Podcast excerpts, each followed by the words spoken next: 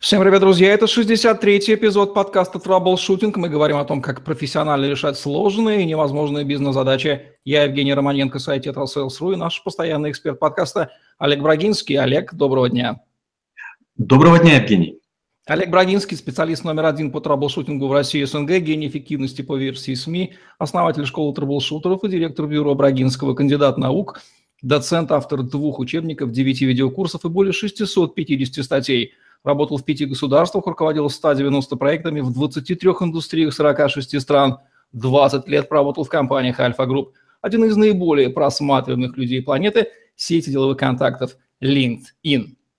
Дебаты или эффективные дебаты – жанр достаточно редкий для нашего постсоветского пространства. Будем разбираться, чем он может быть нам полезен в бизнесе и жизни. Но сначала, Олег, давайте разберемся, чем профессиональные дебаты отличаются от спора, словесной перепалки, низкопробного ТВ-шоу с политическим подтекстом and so on?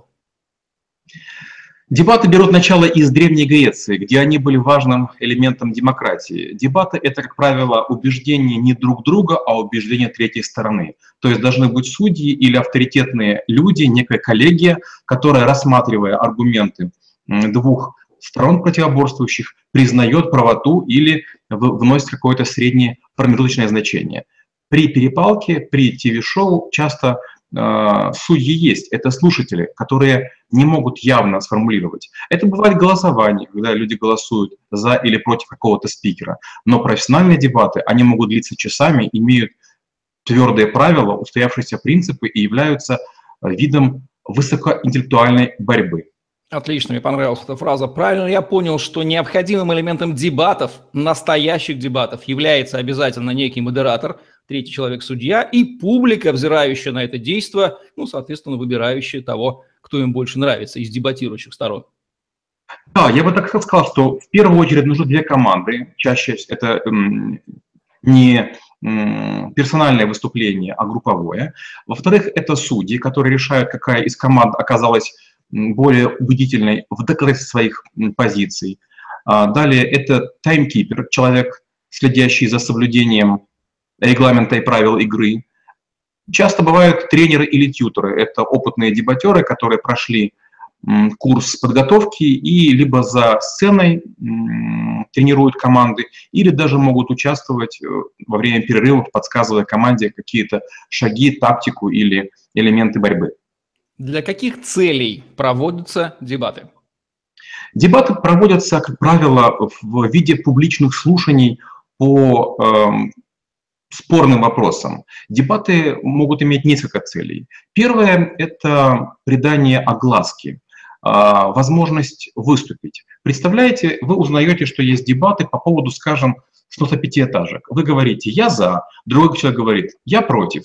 И те, кто желают присоединиться, начинают вам строчить письма, готовить аргументы и вас таким образом подпитывать. То есть как только вы объявляете свою сторону, вы тоже можете получить публичную поддержку. Первый вариант. Второй вариант.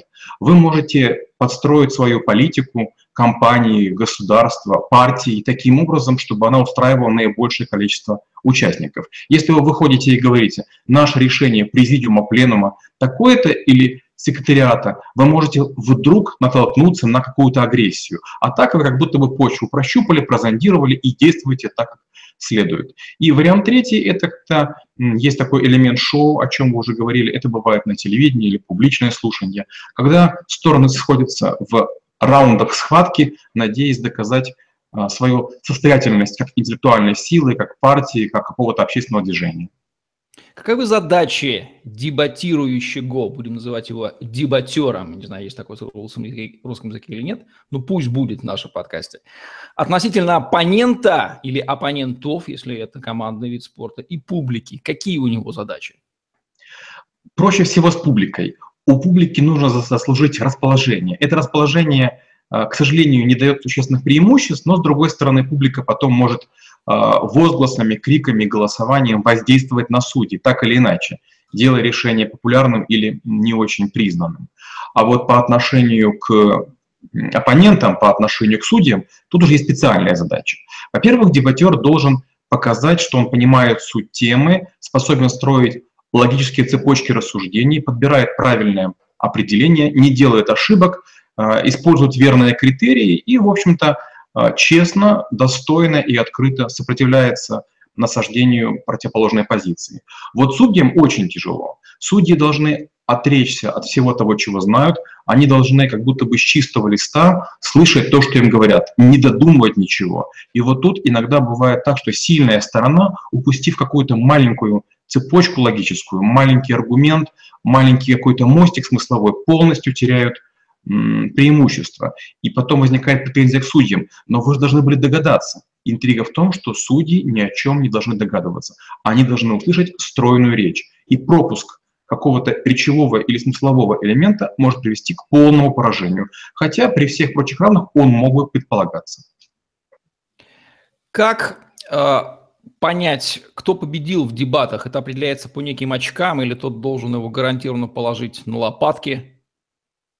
Иногда бывают визуальные такие эффекты, когда совершенно очевидно, что команда одна завалила другую. В той команде начинается смешение, начинаются какие-то ошибки, начинаются споры, яростная а, попытка взять тайм-аут, а, перерыв для обсуждения, для дискуссий или вообще длительный какой-то разрыв в обсуждении. Но чаще решения все-таки принимают судьи. Они заполняют протокол игры, в котором отмечают области столкновений позиций команд, указывают сильные и слабые стороны выступлений. А, они потом комментируют решение, обосновывая его, поэтому больше зависит от судей. А, есть даже такой прием у дебатеров, даже в случае проигрыша не показывать, что ты не согласен, а до последнего повторять, может быть, даже слабые аргументы, дай бог судьи чего-то не заметят, что маловероятно, ну и публика точно, скорее всего, этого не поймет. То, что вы описываете, выглядит как интеллектуальное состязание логически мыслящих людей. И мой любимый вопрос, не могу не задать. Соотношение логической аргументации и эмоциональной составляющей, какое оно? Допускается ли бить оппонента канделябром? Ну, по крайней мере, бросать ему его в голову. Ну, когда мы говорим про, например, парламентские дебаты, которые показывают по телевизору, там люди вынуждены использовать две стороны. Нужно понравиться и судьям, и нужно или комиссии, а с другой стороны, нужно понравиться публике. И вот как только есть телевидение, включаются элементы шоу. Дебаты начинают быть более медленными, более чванливыми, более такими драматичными, а, хотя специалисты понимают, знают эти уловки, их совершенно ограниченное количество, и знаете, как вот показывают в регби, это прием номер 56, а это подсечка номер два. Поэтому для специалистов это не имеет ни, ни, никакой роли. Но, к счастью, а, именно публичность приводит к тому, что логика тоже начинает работать. Ведь если было какое-то основание признания некой стороны, некой команды сильной, то в любую секунду могут вмешаться эксперты и скажут, определение было некорректным, аргументы были подтасованы, источник не авторитетен. Поэтому я бы сказал так, что, наверное, логика – это процентов 30, и, наверное, процентов 30 – это эмоции. Вы не поверите, остальные 40% – это предыдущая мощь участника. Вот, скажем, чем постоянно пользуется Уоррен Баффет. Он в случае чего говорит, я простой парень из Техаса, и все понимают, что вся его жизнь показывает, что он вел себя таким образом. То есть он всю жизнь играет специальную роль для того, чтобы в нужный момент в этом костюме простака прийти и сказать, я мало чего понимаю в бизнесе. И на это все клюют. Что у дебатера есть от профессии актера? Отличный вопрос. От актера в первую очередь пауза. Пауза – это тот элемент, которым мало кто умеет пользоваться, но он как раз позволяет расставлять акценты. Попробуйте сказать одну и ту же фразу на русском языке, ну, скажем, из пяти или семи слов, а потом попробуйте каждый каждому из слов дать паузу, дать ударение. Вы вдруг поймете, что можно разговаривать чуть ли не одной фразой из серии «ножик перочинный, перочинный ножик», «ножик перочинный, перочинный нож». Получается, что если вы владеете языком, у вас беглая речь, вы в состоянии ходить между трех слов, играя актерскую игру, проговаривая скороговорки, домашние заготовки, цитируя Конституцию, цитируя законы, регламенты, положения, инструкции вашего ведомства, и теоретически можете проиграть, даже будучи, вернее, выиграть, даже будучи хуже подготовленным. Правила жанра дебатов, каковы они? Ну, первое, это есть некие темы. Тема – это формулировка в виде утверждения. Например, переговоры с террористами недопустимы или аборты в нашей стране нежелательны. Второе – это есть убеждающая сторона, отрицающая сторона и аргументы, с помощью которых они действуют. Далее есть так называемая поддержка и доказательства. Это такие позиции, цифры, фразы, цитаты, афоризмы, свидетельства, определения, которые подтверждают позицию. А, следующее – это перекрестные вопросы. Каждая из сторон другой задает вопросы, пытаясь сбить с толку или найти изъяны. А, и, наверное, решение судей. Судействует наиболее трудный и спорный аспект дебатов, потому что, как я уже говорил, судья должен оценивать раунд, а в дебатах есть раунды, в зависимости от точек зрения, и он должен быть внимательно сосредоточенным, не додумывать ничего за, за команд или за аудиторию. Судья имеет воздействие на проведение дебатов, поэтому честное решения со стороны судей будут способствовать успешному проведению игры. И вот, кстати, английские суды обычно гордятся тем, что там действительно есть соревновательность. Что является табу в настоящих дебатах? В дебатах много табу. А первое – это а, определения должны быть четкими, обоснованными, корректными, стратегическими, не допускать каких-то силлогизмов, о чем мы с вами говорили на курсе а, логика и риторика. Недопустимо критиковать человека, можно критиковать позицию. Нельзя повышать тон, нельзя использовать бранные слова, нельзя использовать э, недостоверные источники, нельзя неправильно обобщать, нельзя использовать рассуждения по аналогии, нельзя использовать личный опыт или рассуждения на неявно причинно-следственной связи. А, нельзя использовать авторитетные заявления, скажем, те, которые не были проверены другими оппозиционными учеными или специалистами. И нельзя пытаться в явном виде опровергать способность судей адекватно оценить раунд или дебаты в целом. Так и хочется спросить, а судьи кто? Судьи – это обычно крайне опытные и чаще всего зрелые взрослые люди – это люди, как правило, 45 плюс, чем старше, тем лучше. Почему? Уже не так бурлит кровь, уже больше работает логика. Эти люди не позволят себе купиться на какие-то простые заявления. Понимаете, что такое дебаты? Вот, допустим, является ли трагедией смерть, не знаю, там, не дай бог, пяти человек где-нибудь в лодке в каком-то море? И для человека эмоционального, молодого, смерть каждого человека является трагедией.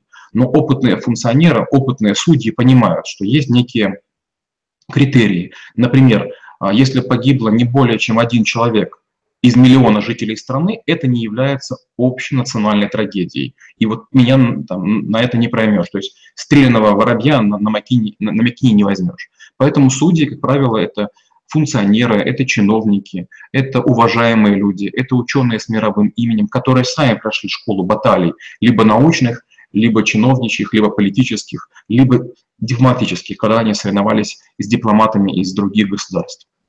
Какими качествами и навыками должен обладать эффективный дебатер? В первую очередь это трудолюбие и отсутствие иллюзий, потому что для того, чтобы подготовиться к дебатам, вам необходимо провести колоссальную работу. Вам необходимо сделать так называемый двухчастный дневник. Вы должны в него, с одной стороны, слева, скажем, выписать все аргументы, которые будете выдвигать, а справа ваши мысли, ваши рассуждения, источники, цитаты и так далее.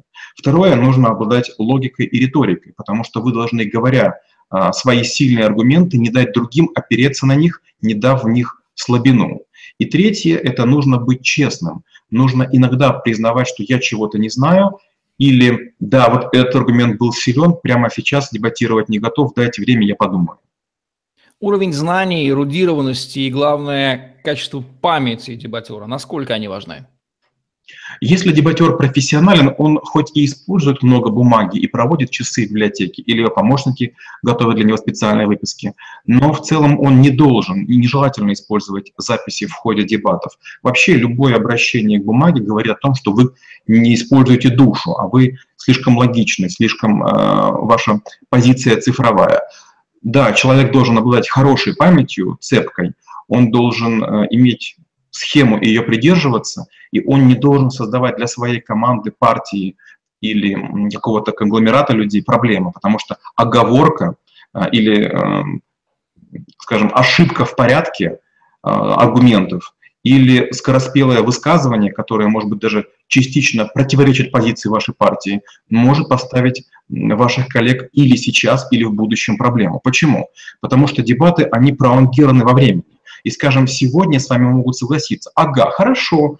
И создается прецедент. Мы сегодня проиграли, потому что опирались вот на это ваше определение. А в будущем мы на него обопремся еще не один раз и победим. То есть дебаты такая стратегически выверенная игра, в которой есть и стратегия, и тактика. Да, причем нужно понимать, что когда, скажем, на нашем телевидении выходят люди, они надеются одержать победу или быть достойным в течение часа. А когда мы говорим, скажем, про английский парламент, у них эти баталии, или там, скажем, в Германии, эти баталии длятся не то что годами, они длятся десятилетиями известную историю Ричарда Капдена, который с группой единомышленников за несколько десятилетий таки сумели одолеть а, хлебные законы в британском парламенте. Была история в середине 19 века. Это те законы, на которых состояла вся система там, английской аристократии, английский протекционизм. Они сумели побороть, это заняло много-много лет, но эта история золотыми буквами вписана в историю дебатов. И думаю, там без них абсолютно не обходилось. Есть несколько жанров словесных коммуникационных а, похожих элементами на дебаты. Совещание, интервью, публичное выступление. Что от этих жанров может заимствовать эффективный дебатер, если, конечно, это уместно? Ну, в-первых, когда вы начинаете играть в любую игру, бадминтон или, или бокс, или шахматы, вам необходимо знать правила. Поэтому вот опытные дебатеры, они не говорят просто так дебаты. Дебаты бывают командные и индивидуальные. Командные – это Карла Поппера, это парламентские или Линкольна Дугласа. Индивидуальные – это импровизационная речь и авторское исполнение. Вот индивидуальные могут многое зависеть, за заимствовать. Почему? Потому что вы можете использовать практически любые элементы, когда вы единственный певец на сцене. А вот когда командные, вам нужно свои действия тщательно согласовывать. И тут от игры каждого человека многое зависит.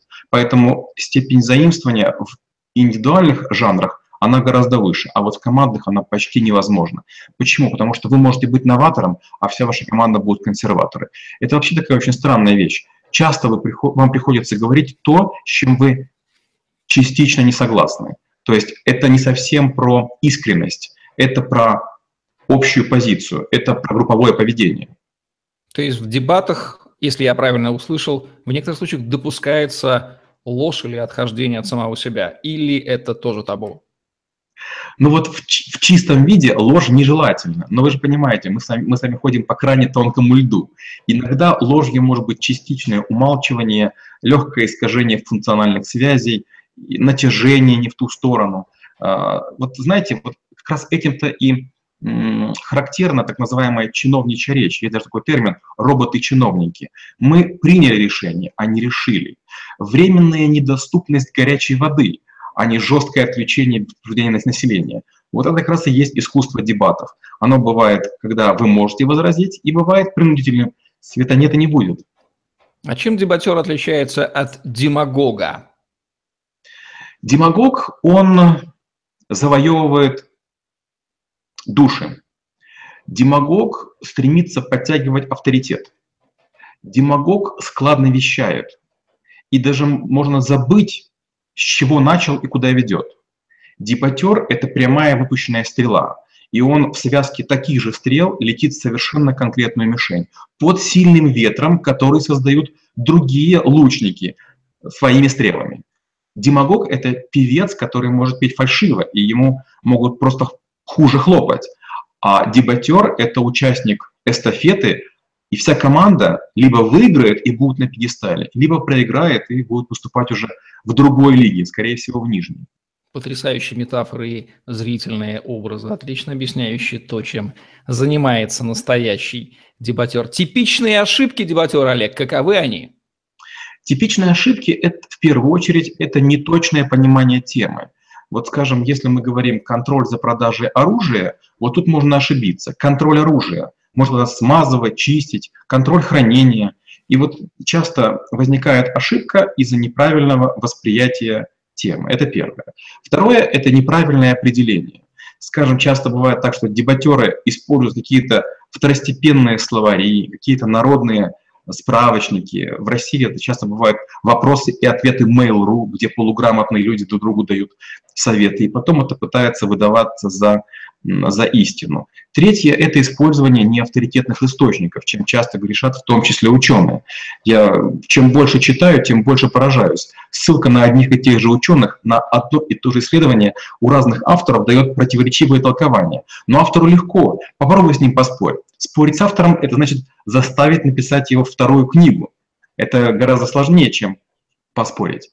Четвертая ошибка – это создавать плохие прецеденты когда по какой-то причине дебатер добивается того, что нелогичное, нечестное, неразумное вдруг становится нормой. И пятое – это открыто махлевать или, пользуясь какими-то хитростями, добиваться искажения действительности. Скажем, вот я помню, была такая история, когда один из э, богатых арабов выиграл в суде, его дама в гостинице обвинила в том, что он к ней там имел домогание, а он сказал, что я так упал, и в падении случайно произошло то, чего не должно было произойти. И вдруг неожиданно суд Лондона принял решение. Это, конечно, компрометация, это колоссальный ущерб и конкретному суду, и мировой правовой системе.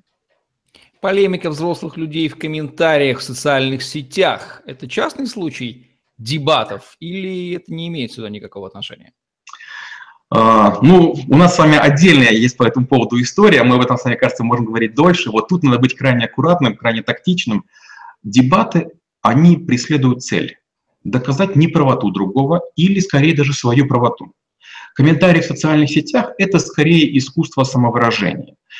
Вот смотрите, занятые люди, люди, которых все хорошо на работе – в личной жизни, они читают и либо ухмыляются, говорят бред собачий, или читают и говорят, да, я с этим согласен. Иногда ставят лайки, ставят какие-то значки, эмодзи, но не теряют время на комментарии. А вот люди, которым негде высказаться, они часто используют чужие заборы для написания своей похабщины.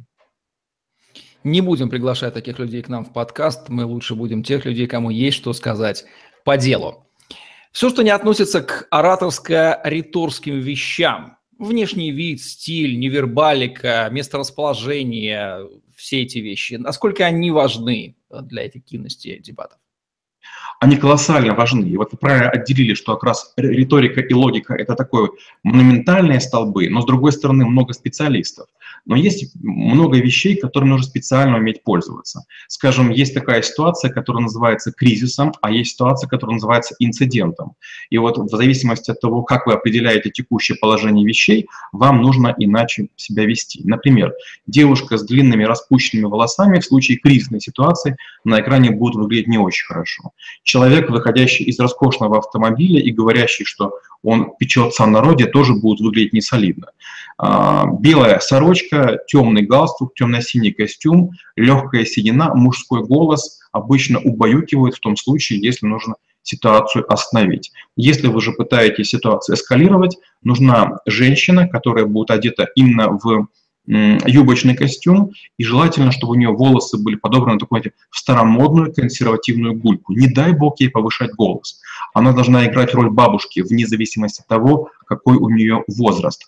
Она не должна нагитать. Она говорит, боже мой, детки, что же вы наделали? Я вас так любила. И вот с таким контекстом спокойно и по-взрослому воздействовать на аудиторию и судей. Люди с какой совокупностью качеств, э, навыков, э, психотипа, может быть, никогда не будут эффективными дебатерами. Например, 80-летний старик с тихим голосом. Сложно его представить в этой роли? Или... Вы правы, да. Тихий голос – это проблема действительно, потому что иногда дебатеру нужно значительно усилить свой голос, дотянувшись до кого-то конкретно. Потому что если у вас голос тихий, вас могут перекричать. Вы можете быть сто раз правы, но если вас накроет звуковой волной, у вас ничего не получится. У вас должно быть здоровое сердце, потому что иногда вам могут настолько нагло врать в лицо, что у вас прямо дух запнется и подскочит кровяное давление. Вам необходимо иметь здоровые ноги, потому что опытные дебатеры бывают 4, 6, а то и 8 часов стоят на ногах. Вам нужно иметь четкие уверенные жесты, однозначно понимаемые, никаких почесываний, никаких касаний лица, никаких поправлений волос или ковыряния в носу. И, естественно, вам нужно иметь низкий уровень вспыльчивости, потому что вас можно будет вывести из себя и показать, что вы такой же, как все. Вы не солидный, вы, вы не уравновешенный человек, а вы вспыльчивый и склочный. Эмоциональный интеллект дебатера, что нужно о нем сказать? Эмоциональный э, интеллект в чем важен? Иногда вот в распале дебатов уставшие дебатеры начинают допускать ошибки. И вот тут нужно их отечески поправить. Наверное, вы хотели сказать вот это. Скорее всего, вы имели в виду вот это. И тем самым вы завоевываете очки и у судей, и у другой команды. Потому что если вы будете как-то язвительны, если вы будете как-то ковыряться в каждой ране, то, скорее всего, вас не будут любить. Мало того, дебаты кажутся э, борьбой и сопротивлением, но другая команда может попросить лидера вашей вашей группировки, вас больше в команду не включать в обмен на какие-то преференции. То есть будьте готовы, что вы пешка в большой игре. Я так чувствую, что и судьи, и публика, и команда здорово дисциплинируют дебатера. Особенности национальных дебатов. Что можно сказать про них?